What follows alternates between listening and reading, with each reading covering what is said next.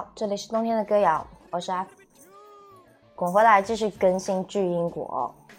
本来是信誓旦旦的在想，我每天一定要坚持更新几个章节，然后尽快的把这一本书完整的呈现给大家。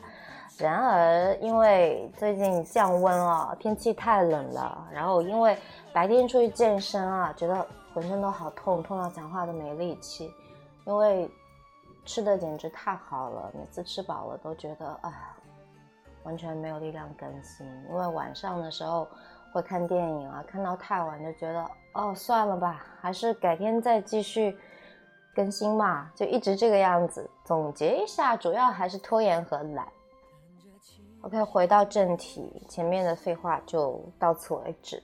我们回到我们的巨婴国，今天我会为大家把第一个章节，我们集体停留在婴儿期读完，里面包含三个小节，分别是中国家庭的外部轮回机制、中国人内心的轮回机制，以及这张试卷根本没有正确答案这样三个小节。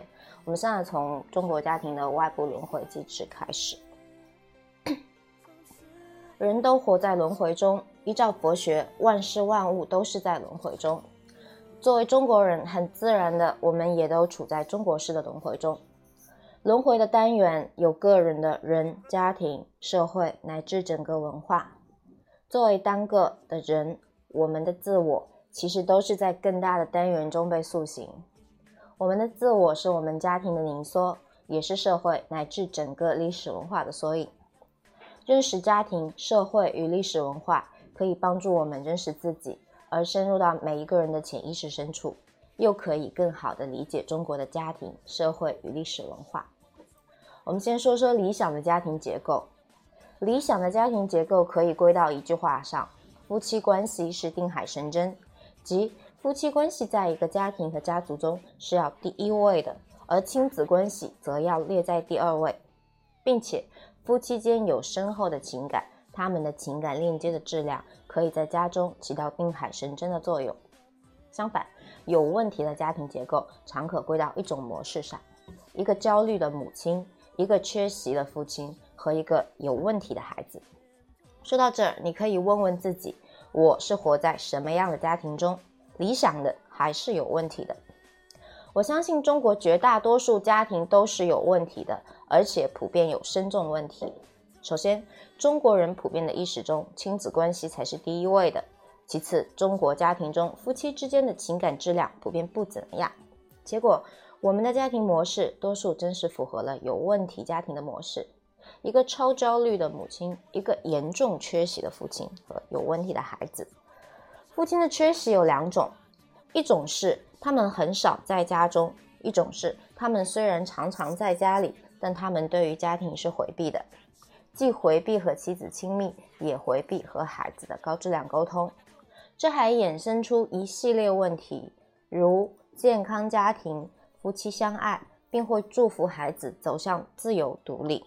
当我们的家庭普遍是阻止孩子追求自由独立的，为什么会这样？一天。我在思考这个问题时，写了一系列微博，最后汇总成文章《中国家庭的轮回链条》。这篇文章也收录在《为何家会伤人》中。附录：中国家庭的轮回链条。链条一：结婚。结婚时做选择的标准不是情欲与激情，更非爱与恋，而多是安全感。不仅长辈为儿女做选择是如此。年轻人为自己做选择时也常如此，结果是婚姻相对稳定，但缺乏情感。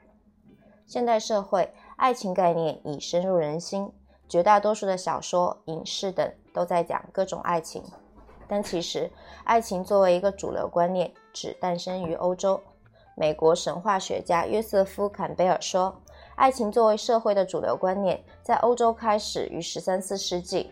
和个人主义紧密结合在一起，爱情必须是两个个体忠于自己内心的产物。集体主义催生不了爱情，并且总是爱情的阻碍。想想中国古代的爱情故事：梁山伯、祝英台、陆游、唐婉、许仙、白娘子、牛郎织女，基本上都是悲剧，并且拆散这些爱情的力量，多来自家人、这一点在当代的小说中也有体现。譬如《平凡的世界》中，考虑家庭的利益，成了一对对恋人不能走到一起的直接原因。夫妻关系是家庭的定海神针，但中国式家庭轮回中，这一个基石普遍没打好。链条二：婚姻生活。婚后因没有感情的滋养，也因为重男轻女令女性严重缺乏安全感，导致妻子一方怕孤独，于是去抓丈夫，控制丈夫。而丈夫觉得本来就缺感情基础，更不愿被妻子紧紧抓住，那会让他重温幼时被妈妈吞没的噩梦。所以丈夫要选择逃走。逃走的方式可以是工作、爱好或者其他女人。都说婚姻是爱情的坟墓，原因是一旦早期的激情期过去，看似平凡的婚姻生活是对两个人的心理发展水平的极大考验。但作为巨婴，两人相处不易。同时，小家庭又被大家庭牵绊太多，都会导致中国式的婚姻生活太沉重。链条三：生子，妻子感觉到更加孤独无助，但她越抓，男人跑得越远。等有了孩子后，妻子终于发现，孩子可以在极大程度上弥补她内心的空洞，于是她开始抓孩子，并且最好是个儿子。那么，儿子不仅弥补了感情空洞，还相当程度上弥补了情欲的空洞。异性相吸，在母子间一样存在。结果妈妈会把儿子抓得更紧，儿子被妈妈抓很紧，那女儿呢？如果妈妈内心比较健康，则可能会有同样待遇，也会被妈妈抓住。但若是一个重男轻女的家庭，则女儿容易成为妈妈的被讨厌的内在小女孩的投射对象，被妈妈厌恶甚至虐待，于是造就了一个同样没有安全感，甚至内心空洞更大的女性。丈夫逃离妻子时，会愧疚与不安，也担心后院起火。当发现儿女可以填补妻子内心的空洞时，他们也会将儿女推向妻子身边。所谓的恋母情节在中国出现了变异，爸爸甚至不与儿子竞争，而是迫不及待地将儿子推给妻子，这样他就自由了。于是他也参与造就了另一个自己。过去主要因重男轻女。现在则主要因男人想逃离妈妈的潜意识的动力，导致做父亲的男人不仅逃离妻子，也逃离女儿，与女儿的关系也很疏远。这导致女儿即使在母爱一环上有所改善，但在父爱一环上仍相当欠缺。于是，女性对得到异性的爱要更为绝望一些。总结一下，即男孩得到的母爱表面过多，但质量堪忧，普遍存在着严重的被吞没创伤。这令男孩表达情欲困难，并令男孩比较被动；女孩子得到母爱和父爱都比较少，容易有严重的被抛弃创伤。而他们虽也有被吞没创伤，但比较少，所以相对男孩要主动很多。链条四：新一代的恋爱。这样的男孩女孩长大了，男孩抗拒情欲表达，抗拒亲密，同时被动；女孩则不知情欲是何滋味。并因被抛弃的创伤而对亲密有强烈渴求，但又觉得得不到，所以会找容易掌控的男人以及被动的男人。于是又重复了轮回的第一个链条：夫妻之间缺乏情爱。链条五：母子共生。妻子想抓丈夫，丈夫想逃，这还不够，更要命的是婆婆也想抓儿子。而对于妈妈，儿子意识上还不能逃离，由此催生了一个独特的中国式现象：儿子必须和妈妈粘得紧一些，不能逃离；儿子和儿媳疏远，却成了可以被接受的对象。唯独妻子不能接受，但只能独自品味。在我的文字中，我常常使用“中国式”这个说法，引起很多朋友反对，他们认为。我动不动就使用“中国式”这个词，好像这些现象就只有中国有。这个批评在一些地方蛮有道理，我的确会反思我是不是引申过度了。但对于母子共生和婆媳大战这一点，我很有把握。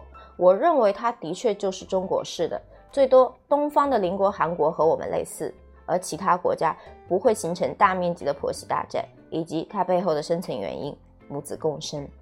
妈妈为什么要跟着儿子？非要进入到儿子的小家庭，因为巨婴都不能独自生存，必须与一个人黏在一起。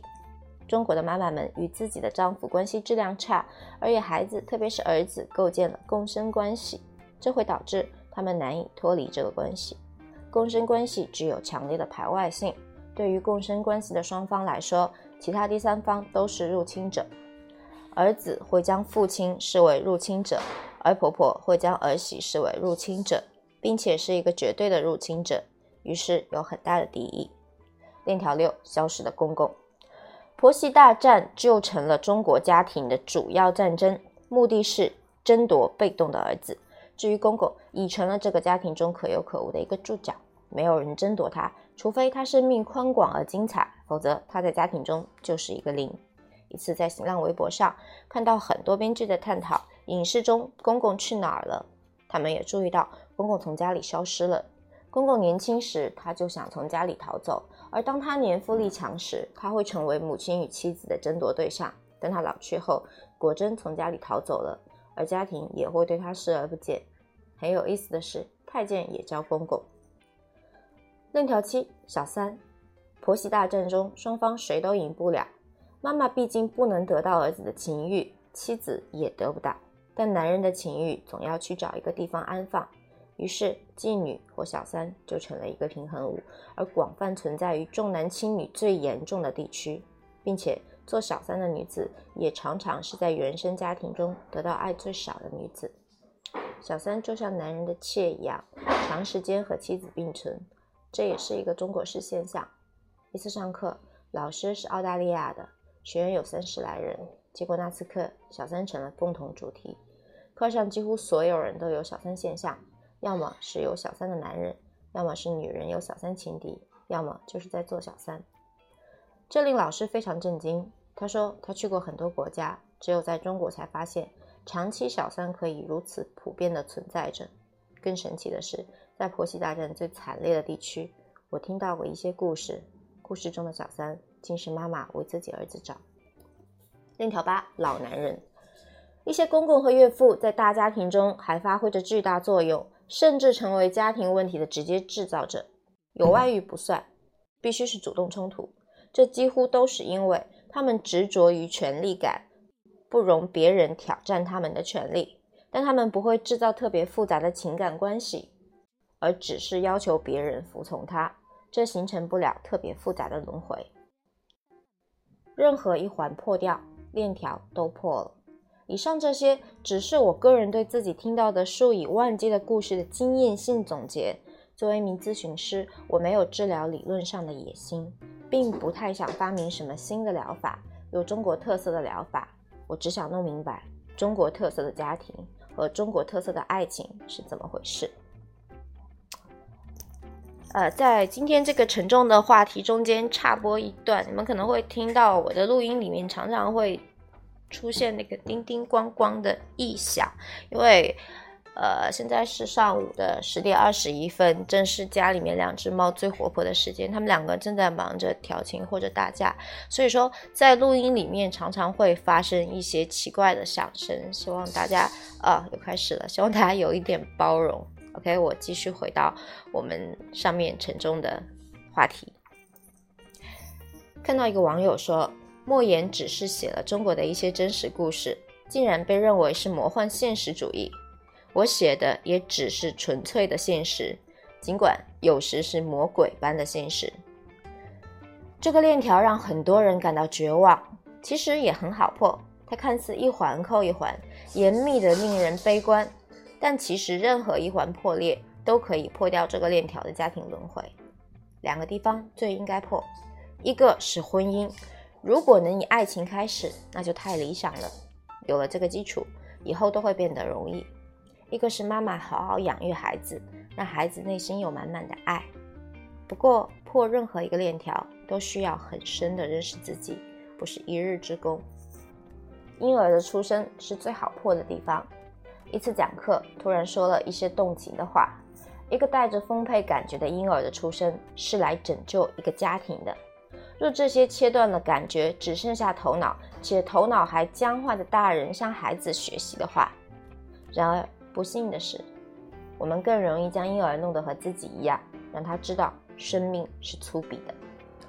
小的单位是大的单位的缩影，所以中国家庭是中国社会的缩影。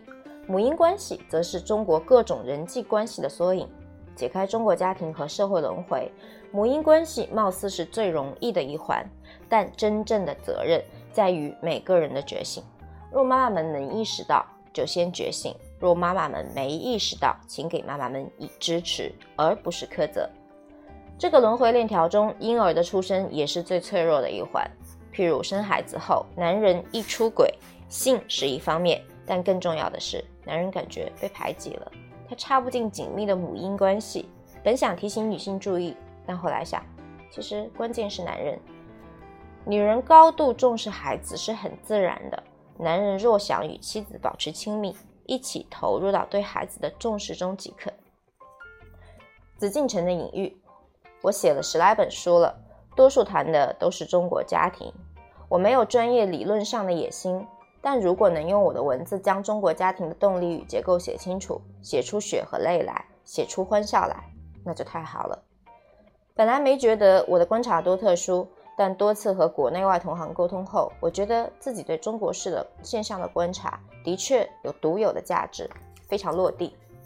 一次和英国一位做跨文化研究的精神分析师沟通，突然有了一个图画式联想，将紫禁城这样的皇宫和中国普罗大众的家庭联系到了一起。当时这位分析师问我：“你认为中国家庭中父亲普遍缺席？那么父亲去哪儿了？”我想了想，回答：或者高高在上如皇帝，或者被阉了。紫禁城的皇宫中，皇帝及没有被阉割的成年雄性只有一个，一个个的小家由妃子和孩子组成，公公则穿插其中。皇帝与太监们组成了皇宫内的权力体系，而妃子与孩子组成了一个个小家结构。紫禁城中的这一图景，不正是中国的写照吗？普通的男人们被压制性的权力体系吸走，家中就剩下母亲与孩子，而在家的男人们常常也如皇宫中的阉人们一样，不存在的存在着。到这，我有了一个很简单的推论：一个真正的男人，他需要能保护自己的家庭，也在家庭中真切存在着。这竟然成了一个如此有价值的图景。男人们如蝇营狗苟。拼命在社会权力体系上攀爬时，为的是争到那个唯一的皇帝的位置，或者有很多象征含义的家长位，也即有权利保障的交配位。这真是一种很可悲的存在方式，如同虫子般，而且它总是以无意识的方式存在着。男人们应该想想，当自己被权力体系、政治与工作从家庭中吸走时，那其实是一个很悲哀的存在方式。很有意思的是，紫禁城中的皇帝也有可以统治他的人，皇太后。皇帝必须孝敬自己母亲，有时母亲则干脆垂帘听政。紫禁城也很有说法，皇帝自称是紫微星，这是紫，禁即禁止，他最开始指杯底有角的酒杯，即尊或鼎。在古代，他们都是青铜做的，只有帝王将相才有，象征着权力。所谓权力，即是我们可以而你不可以的禁。林语堂说，紫禁城也可以说是极禁城，它的通俗意思即皇宫之地，绝对禁止他人进入。紫禁城或者说故宫的造型，在我看来，就像是散发着这种气息。你主动做任何事都是错的。大母神家族的统治者，具体到一个个的大家族，雄性大家长。常是名义上的，而家族内的统治者却常常是大母神，如祖母和外祖母，即雄性大家长们的母亲。譬如《红楼梦》的大观园中，贾政是家长，但贾母才是大观园的统治者。形成大母神的概念是理解中国家庭轮回的一个关键。中国家庭的轮回看似复杂，但有一主线：亲子关系，特别是母子关系。凌驾于一切关系之上，所有悲剧都和母子共生联系在一起。传统中国家庭，男性大家长再牛也得听他妈的，所以中国家庭其实是大母神掌权。什么是大母神？几年前在福建南禅寺做内观时，同住的一个画家说，他和前妻关系最后发展成什么时候都是他厉害，甚至画画这件事上，也像是他比他。更懂行，更厉害。他真像被洗脑一般，由衷认为前妻更行。但画画这件事上也这样。他突然醒悟过来，觉得不对劲。他永远正确，这几大母神。用古希腊神话来讲，可以说中国家庭还处在大地母亲盖亚的阶段，只有母亲与孩子，孩子们都效力于母亲意志之下。欧美家庭则进入了宙斯与赫拉阶段，夫妻关系是主导。关于大母神，我一来访者有切肤之感。他形容说，只要母亲一靠近他或他的孩子，他就感觉母亲的气场吞噬了一切，全世界都陷入混沌。虽然中国社会重男轻女，但据咨询中了解，以及看中国历史家庭故事，我觉得中国近七成的家庭还是近乎于母系社会。完整的表达是在家庭中，一个大母神说了算，但大母神的存在感却常寄托在他重视的儿子身上。这一点在皇宫中有最极致的表现。皇宫中一直是母婴子贵，在如超奢华蜂巢一般的紫禁城中，一个妃子一旦怀上皇帝的龙种，特别是男孩，地位就扶摇直上。如果他的儿子成为太子，帝王的继承人，那么当儿子登上权力的顶峰后，他就可以荣升为皇太后。皇帝控制着整个帝国，很牛，但再牛也得孝敬他的皇太后妈妈。紫禁城里的这一图景，也是无数中国普通家庭的集中写照。男人们构建了社会权力体系，成为体系中的砖瓦，而女人们则需要依附在一个男人身上。才能不被权力体系抛弃，特别是他得为这个体系做贡献。生儿子、生孩子就像是无比荣耀的事情。一旦生了儿子，一个女人作为生育机器的价值就被确立了。所以，儿子就是一个女人的命运。皇帝和大母神结合在一起，就构成了中国社会权力的核心。同时，看到这两者的存在，才能全面理解中国作为一个权力社会的机理。可以说，在社会体系中，如政府、公司，尝试男权体系，由帝王般的大家长掌权；家庭体系中，尝试大母神掌权，即由一个过于情绪化、什么时候都要说了算的女人掌权。大母神掌权，并不意味着女权，因她常常比其他人都重男轻女，她比女人更排斥女人。比女人更重视生不生男孩这一方面，我会谈大母神在家里掌权，大谈特谈。另一方面，我也认为中国重男轻女程度非常严重，这两者并行不悖。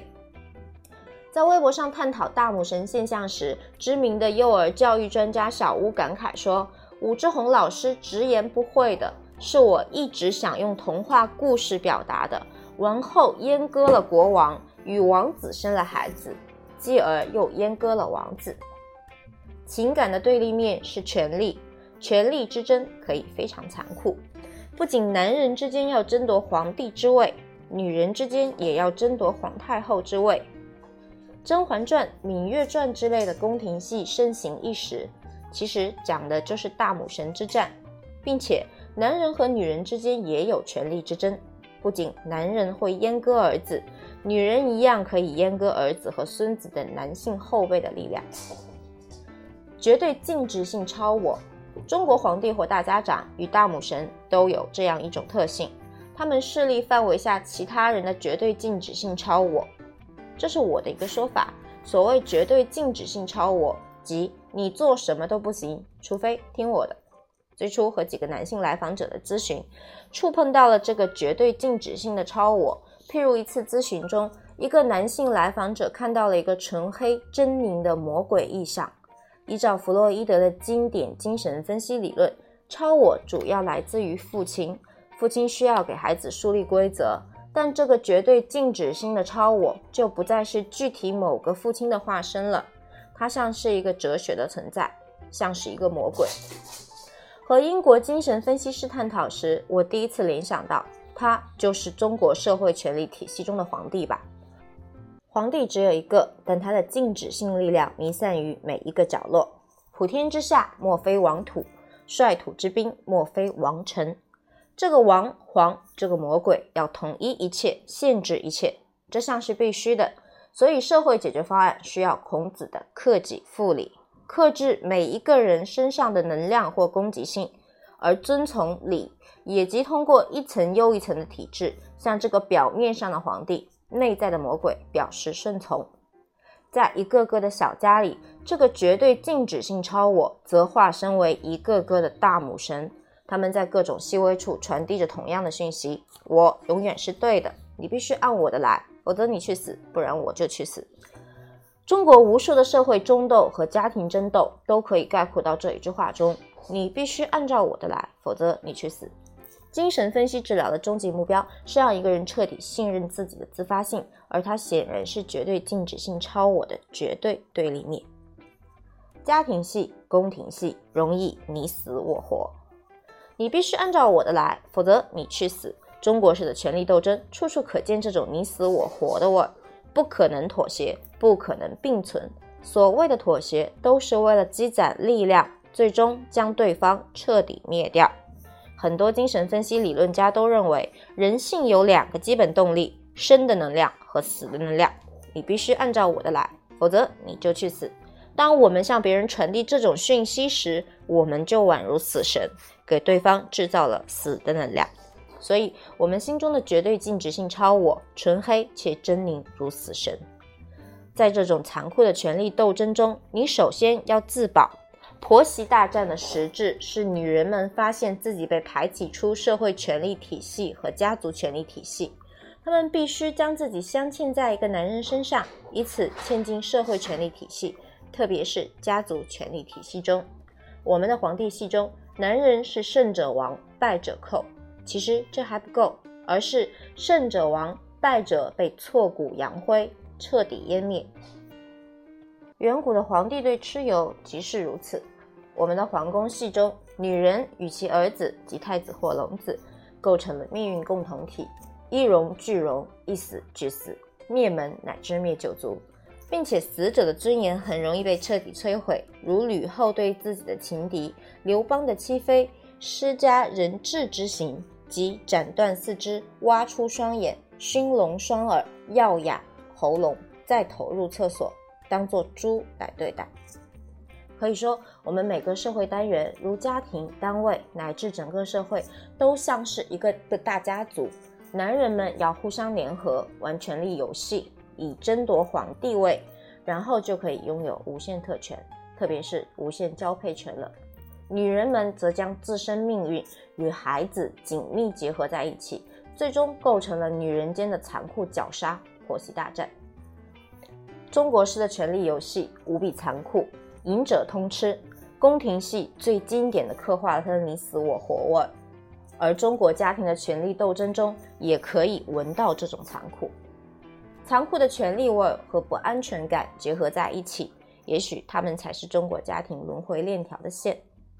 权力的本质是控制，权力和控制的对立面是爱与自由。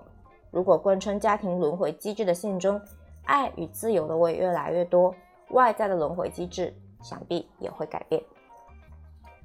中国人内心的轮回机制，个人的内心被家族、社会乃至文化所塑造。可以说，个人的内心就像是家族系统、社会系统与历史文化的投影。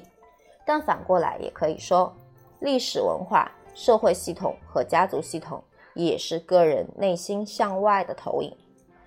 瑞士心理学家荣格提出了。集体无意识一词，意思是一个集体的经典特征也会扎根于这个集体里每个人的内心深处。所以，如果能深入到一个人内心深处，也可以看到一个人的心中也藏着祖先们共同的意识。我们的社会与家庭系统有很多特点，这些都引发了我的思考，不断的在问为什么。譬如，为什么要集体主义？为什么孝道？压倒一切，为什么都喜欢孩子听话？为什么应试教育体系的压力越来越大？所有人都疯了一样的在乎成绩。我先是做过五年的电话心理热线，接着主持过广州日报的心理专栏，听了数以万计的故事，也算是读了不少书。但在这个思考中起到关键作用的是两点：一，从两零零七年开始的心理咨询。到两零一六年，我有过近三百位来访者，其中几十位成为我持续多年的长城个案。和他们的超深度咨询，让我看到了一个非常有深度和广度的国人心理。二，锲而不舍的自我认识，我会写日记，自我解梦，对自己的任何一个困惑都不会逃开，而总是要去认识它。从两零一四年，还有了我自己稳定的心理咨询师。两零一二年前，我一直纳闷一个问题：为什么我会成为一个中国式好人？虽然口碑还可，但我感到我是自我压抑的。到了同年六月，通过梦，我开始看到自己心中住着一个魔鬼。那时才第一次体验到，我之所以是好人，是为了防御自己内心的坏。由此对自己的认识可以说有了一个质的飞跃。弗洛伊德说，攻击性和性是人类的两大动力。温尼科特则说，攻击性即生命力。但过去这些对我来说都是理论，而现在我才真正从体验上明白这是什么意思。之后的自我认识就像是跳入了深渊，你注视着深渊，深渊也注视着你。但当真发现深渊中有些什么时，对深渊的恐惧就减轻了很多。然后发现深渊中藏着资源，黑暗就是力量。咨询工作就是和来访者一起去深入他们的内心，自我分析。和为自己找心理医生，就是去深入自己的内心。我的确觉得这两个工作中，我碰触到了中国人的集体无意识，或者说中国人的集体之心。上一篇《中国家庭的外部轮回机制》是从外部写中国人的国民性的，它还带着旁观味儿和批评味儿。但深入到一个人的内心深处之后，这种味道就没有了。至阴的概念没形成时，我一旦写关于孝道的文字，就有抑制不住的愤怒。当至阴概念形成后，愤怒化解了很多。孝道只是一个解决办法，它还是发端于我们的集体之心。我们的集体之心会形成一套系统，一环扣一环，后一环是为解决前一环的问题，而轮回也由此而生。轮回并不能直接去切断。但可以通过深入觉知集体之心而松动它。以上这些话语都有些大而无当，先讲讲故事吧。做了九年的心理咨询了，最深刻的一次体验是和一个宅男做视频咨询中发生的。当时是下午，他在一家宾馆，虽是白天，但他拉着窗帘，开着灯，咨询谈到了他的性爱经验。谈着谈着，他的身体出现了抽动和厉害的打嗝。过去咨询中谈到性时，他也出现过类似症状，而每一次他的自由联想都显示这是阉割焦虑的表达。所谓阉割焦虑，即弗洛伊德发明的术语，是指每个男孩都想和爸爸抢夺妈妈，由此担心被爸爸阉割。虽然每次出现这一症状都有同样的联想，而且这个解释也很靠谱，但我做咨询的一个原则是，每当出现一个很强的能量时，就都把它当做全新的对待，把过去的解释都放下，并沉入这份能量中，看看会发生什么。和这位宅男的咨询已经持续三年了，所以他知道我们咨询的一些方法，于是自然而然的让自己安静下来，去体会这份能量。同时，我也放松而又专注的在视频的另一端陪着他，并有意保持着身体感官的开放。这种状态持续三五分钟后，突然间一股很强的能量袭来，我出现了幻觉，我变身了，我变成一个比我大两号、纯黑的狰狞的魔鬼。这个魔鬼似乎有无限的力量，跟他是安静的，如同死物，也像是活的，似乎无意展现他的力量。就在我出现变身幻觉的同时，他被吓坏了，问我：“吴老师，你怎么了？”“吴老师，你怎么了？”我猜我们之间可能出现了荣格说的共识性，即我变身了，而他也可能出现了幻觉。看到我变身了，于是我对他说：“没事，这是幻觉，你这样看着就好。”咨询中会出现各种各样极其有张力的时刻，这时的关键就在于来访者和心理咨询师的咨询关系质量如何。是否够牢靠？是否够彼此信任，并能承受那些极其有张力的时刻？我和这位宅男的心理咨询进行了三年了，已建立了很深的信任，所以能兜得住这一次特别体验中的能量。听我这么说，他也就安静地看着我。又过了三五分钟，这份能量过去了。我问他刚才发生了什么，他说他看到我变身了，变成了一个狰狞的魔鬼，比我的体型大一些。他对这个魔鬼形象的描述和我体验的是一致的。这是怎么回事？这是什么东西？用荣格的术语来讲，这叫共识性；用精神分析的术语讲，这叫投射性认同。来访者将他内心的一些东西投射出去，而心理咨询师认同了他。我从来没经历过这种事，而这位来访者很怕鬼，有时会想象有各种各样的鬼在他身边出现，所以这像是他内心的一些东西投射到了我身上，而我认同了。不过在我的直觉中，我深切觉得他也像是我自己的东西。这次咨询结束后，我想到。在很多故事中也有类似的东西。另一个让我印象深刻的案例是一位女子，她小时候多次做一个梦：一间超大的房子里有一行母大的苍蝇，而她躺在地毯下，将自己紧紧裹住。那苍蝇像模型，又像活物，站在她身上，盯着她的头。她一动都不敢动，觉得一动，苍蝇就会倒下她的头。这位女子梦中的苍蝇，纯黑，散发着金属光泽，像模型又像活物。这些特征都像前面我所体验到的那个黑色狰狞的魔鬼。这个梦是他婴儿时体验的表达。房间外面其实有人，是妈妈和姥姥，他们在说话，而姥姥是专门过来照顾他的。超大的房子来自婴儿对事物的感知，婴儿的时空感还没有很好的建立。会根据自己的感觉扩大空间感，并且和无数中国孩子一样，婴儿时他长时间在孤独中，生理和情感需求不能及时满足，也缺乏保护，这让婴儿倍感无助。因为没有妈妈或其他抚养者的帮助，早期婴儿基本什么都做不了，这使他们很容易陷入可怕的无助中。无助及他的需求满足不了，他对周围的事物也丝毫没有影响力。本是自己无助，但婴儿会将自己动弹不得以及对无助的愤怒投射成有可怕的东西在镇压他，让他动弹不得。这位来访者在婴儿时会有很多事让他无助，吃喝拉撒睡的事他自己都搞不定，外面又有事物侵扰他，可能有一只苍蝇曾不断骚扰他，而他对苍蝇无能为力。最终，种种无力的感觉集中体现到对待苍蝇这个活物上。就好像是苍蝇是个巨大无比的恶魔，所有无助都是它攻击婴儿导致的。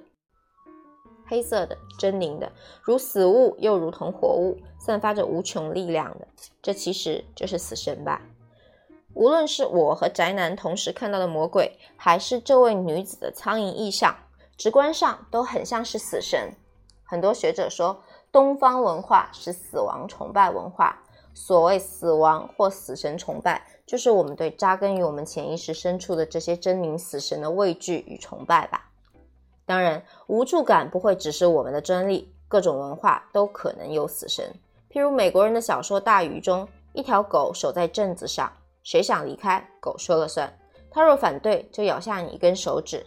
这是狗的意象，在我看来，和我这位女性来访者的苍蝇意象是一回事。它们的作用都是禁止。大鱼中的狗禁止你离开镇子，而这只苍蝇则是禁止这位来访者的任何动弹。它一动，苍蝇就会将它的头颅一口咬下。我觉得这个苍蝇的梦是一个极佳的预言，刻画了中国家庭、社会与历史文化的现实。控制性或者说禁止性的家长、老师、老板、伴侣乃至权力体系，其实都是这样的苍蝇。盯着你，让你不能自由动弹。如果想自由伸展手脚，就会担心被惩罚。甚至可以说，整个中国外部世界对个体而言，就是一个不断嗡嗡响的巨大苍蝇，不间断地盯着每一个个体的个人意志，说这不行，那也不行。而无数人都感觉到，若用自己的个性来行事，即会被啄死。类似苍蝇这样的东西，紧紧盯着我们，我们一动都不敢动。除非该魔鬼发出指令，告诉你该如何动，这种感觉该是无数国人在家中、学校里、工作中乃至社会体系的共同体验吧。西方很多文艺作品也在刻画这个。小说《一九八四》中的老大哥，以及《魔戒》中的魔眼，都是这么一个东西。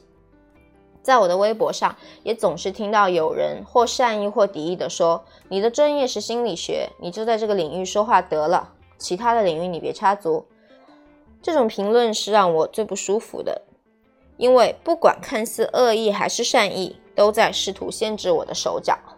围绕着苍蝇这一意象，会分出两类极端的人。一类是被苍蝇击败的人，一直活在一动都不能动的感觉中，任何规则都能束缚住他；一类是绝对抗争的人，不接受任何规则的限制。这两类人还总能走到一起，特别是用爱情这种极端方式，为的是学习和解。现在国家都在倡导创造力，因为创造力才是 GDP 之本，但创造力只能来于自由。自由可让活力自然流动，那时手脚的随意伸展都可以有创造力。而当活在不能动弹的感觉中时，就别说什么创造力了。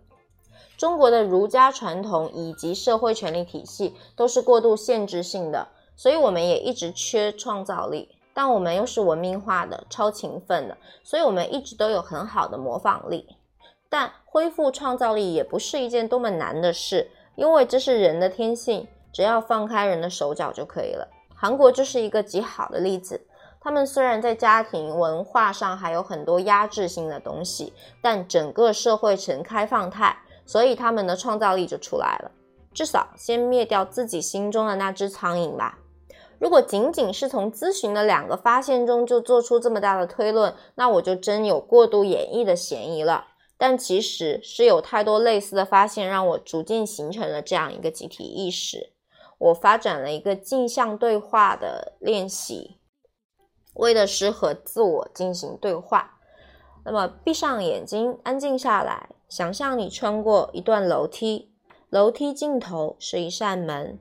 打开这扇门，你会进入一栋房子，先是进入一个厅，而后你会看到一个小一些的门。打开门，你会进入一个小房间，而面对着你的是一面镜子。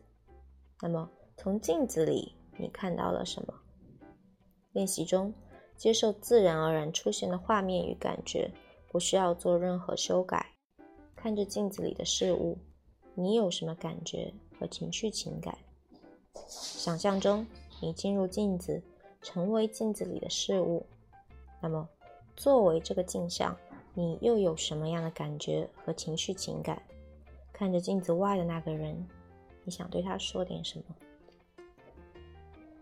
这个练习，大多数人有恐惧感，而在镜子中也很容易看到可怕事物，譬如鬼、恶魔、野兽、骷髅、充满恨意的自己等等等等。为什么会这样？镜子里的事物是什么东西？在我的理解里，那其实就是我们不曾被看到的生命力。温尼科特和弗洛伊德都说，攻击性即生命力。温尼科特尤其认为，攻击性比性欲更原始。我喜欢形容说，带着攻击性的生命力要伸展自己，如果在伸展中得到了满足和回应，它就会被祝福，成为生的能量，如热情；如果没被满足，而是被拒绝或忽略，它就会被诅咒，成为死的能量，如破坏欲与恨意。由此可以说，所谓的死亡能量和生的能量其实是一回事。其区别仅仅是是否被看到。美国神话学家约瑟夫·坎贝尔说：“一个完整的生命即是一个英雄之旅。完成了这个旅程的人，最后会发现外部世界的善与恶和自己内心的善与恶是一回事。”我则认为，生命就是这样一个过程，本是一个孤独的能量体，它需要在关系中借助镜子照亮自己。当这个能量体彻底被照亮后，开悟就发生了。在言语上谈论死亡能量和生的能量是一回事，但真的要将它活出来，实实在在体证到很不易。但至少我们可以先在头脑里知道，能量本身并不可怕，那些可怕之物只是没被看到。青蛙只要公主的一个吻就可以变成王子，就是这个隐喻。能量在关系中的展现，就是关系中的张力。有时候关系实在太紧张了，以至于简直不能兜住了，而无数关系会有断裂的时刻。中国式的关系特别难处，原因在于我们都是巨婴。据说佛陀一出生就一手指天一手指地的说：“天上地下唯我独尊。”精神分析则发现，其实每个婴儿一出生都是这种感觉，都觉得自己是神。一发出念头，整个世界就会按照自己意愿运转。心理学家科胡特将这一原始心理称为全能自恋，心理学家克莱因则将它称为全能感。全能自恋这概念以及科胡特的自体心理学，在解读中国人的种种经典现象时是最贴切的。全能自恋最基本的演化是：当顺心时，我就觉得自己如同神；当不顺时，神就变成了魔。而生出简直想摧毁世界的破坏欲来，神和魔的感觉都很可怕，于是自我要把他们压制住。我因此想到，弗洛伊德说的本我、超我和自我，放到中国人这里，它的准确表达就变成全能自恋型的本我、绝对静止性的超我和软塌塌的自我。即这股能量对自己时是全能自恋型的，想为所欲为。对别人时是绝对禁止性的，你必须按照我的意志来，我禁止你有任何自由意志。这样的本我和超我太极端了，自我很难做协调，于是自我变得软塌塌的了。一次，在一个深度催眠中，我有了一个意象出来，我觉得自己变成了一条巨大的龙，它的鳞甲充满了整个宇宙，自称万兽之首。从这个催眠中出来后，我很震惊。或许我深入碰触了藏在我心中的集体无意识，而中华民族集体无意识中最深刻的一个东西，就是龙的意象。龙即是神，是兽，是魔。它的基本特征是无所不能，为所欲为。西方的无数作品也有龙，如《魔戒》和《霍比特人》中的龙，让我印象深刻。我认为东西方的龙其实描绘了同一个东西。带着全能自恋感的原始自我，它还没有被驯服成人，同时也没有彻底堕落成魔。只不过我们的文化中，这条龙就是天子，是主体；西方文化中还有耶稣，他是主体。带着全能自恋感的龙可以演化成皇帝，整个国家都必须按照他的来。譬如朱元璋非常费心地规定了三教九流该怎么生活，也可以演化成大母神。整个家庭都得按照他的来，譬如怎么使用刀叉、牙膏和冲水马桶等。我们都是龙，而龙都在追求全能感。全能感一旦被破坏，就会生出毁灭整个世界的破坏欲。所以，我们的历史一再这样轮回。那些破坏王们，如黄巢、张献忠和洪秀全，都是全能感被破坏后变身为魔王的。都是龙，都追求全能感，一旦受挫，就会生出破坏欲。这就是巨婴们的集体可怕之处，必须要限制这一点。所以，我们的社会系统有意无意地压制所有人的活力，于是就变成了绝对静止性的超我系统。而紫禁城就成了一个经典的象征性存在。儒家之所以能成为我们的主流文化，它的合理之处就在于此：全能自恋的能量太强了。所以要设计一套非常繁琐的体系来压制它，并且必须将所有的龙们都统一到一个思想中，因为如果思想不统一，就容易出现你死我活的分裂与斗争，动不动就要争个你死我活，不知妥协为何物。不止大佬出门如此，文化人也一样。譬如明朝的东林党人，这种味儿就太强烈了，以至于很多人感慨。明朝毁于了党争。如果你被这一套文化洗脑了，就会变成一个顺民，即我说的中国式好人。你会变得安静、被动、顺从，并感觉到深深的自我压制。你甚至认为这就是真理，就是对的活法。但是具有讽刺意味的是，创造中国历史的却常常是一个流氓，一条带着全能感的龙。但这条龙必须得有一个无所不知、无所不晓的文人及军师辅佐，在普通的社会层面，也常常是带着点流氓气或者说全能感的中国人，容易获得好的社会经济地位。流氓常常不读书，如项羽、刘邦与刘备，因为书代表的文化体系被儒家渗透的太厉害，如果一直读就读傻了，至少活力就难以出来了。以至于那些无所不知、无所不晓的军师们，他们多是以儒家为皮囊，而内核则是道家。如果只是儒生，常常勇气可嘉，但是误国。也就是说，以儒家为主流的文化体系，在减轻了龙门的破坏力时，也将其生的能量一并给压制了。那么该怎么办？爱就是答案。爱是什么？爱是回音，是看见，是链接。作为一个能量体，我们犹如一个章鱼，会不断伸出自己的触角。如果这个能量的触角被接住，它就得到了祝福，而会变成生的能量；如果没被看见，则是被拒绝与忽略，那么它就会变成黑色的、破坏性的、死的能量。如果一个人整体上觉得自己是被拒绝、被忽略的，那么不管他外在看上去是什么样的人。他的内心或者说真自我都充满了破坏欲。我看到了那个纯黑的、散发着金属光泽的狰狞的魔鬼是这个东西；那位女性来访者梦见的如航母一样大的苍蝇是这个东西；我们常梦到的恶魔或充满攻击性的形象也是这么回事。现代社会，爱情和爱都成了主流，让我们认为生命就该如此。但其实我们并不讲爱情，爱情是一个舶来品。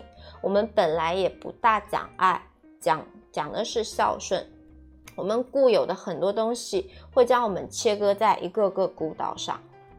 我有太多太多来访者和他们的伴侣、孩子说过这样的话。我感觉自己是一个人长大的。每个如孤岛一样的生命都想做全能的龙，但如果孤岛能链接在一起，那时龙就会从兽变成人。OK，今天就先更新到这里。然后我们还有一个小节，叫做这张试卷根本没有正确答案。我会在接下来的时间里面很快的为大家更新完毕。那好，我们在下一期节目见，拜拜。